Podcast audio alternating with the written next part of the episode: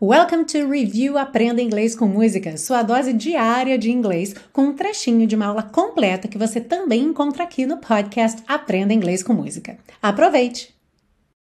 Ah, numa determinada estrofe aqui da música, nós temos essas duas frases aqui. Don't you take it so hard now, and please don't take it so bad.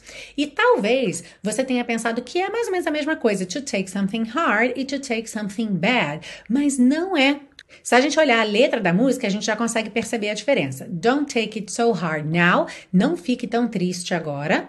And please don't take it so bad. E por favor, não leve tão a mal.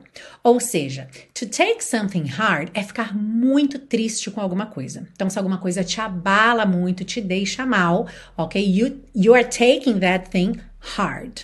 Alright?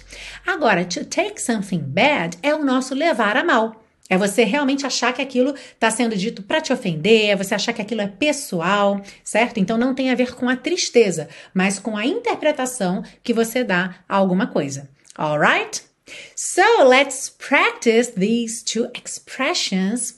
Como é que você diria para alguém? Imagina que você conheceu alguém, aí você acha essa pessoa muito legal, mas essa pessoa tem um amigo que é muito rude, mal educado, e aí você diz para essa pessoa muito legal: Olha, não leve a mal, ou até assim, não me leve a mal, mas seu amigo é muito rude.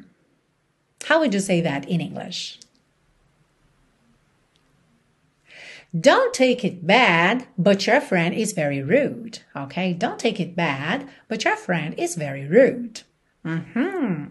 Para outra expressão, vamos imaginar um casal que se separou, como aqui na música, e ela ficou muito triste, mas ela ficou muito mal. Como é que a gente diria? Ela ficou muito triste com o término. E aí eu já vou te dar uma dica para a construção dessa frase. Como a expressão é to take something hard, e aí pode ser so hard, very hard, tá? Esse something vai ser, nesse caso aqui, o término. Então, como é que você construiria essa frase para dar a ideia de que ela ficou muito triste com o término? She took the breakup very hard. She took the breakup very hard.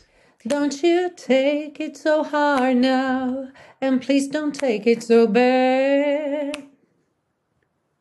I'll still be thinking of you and the times we had.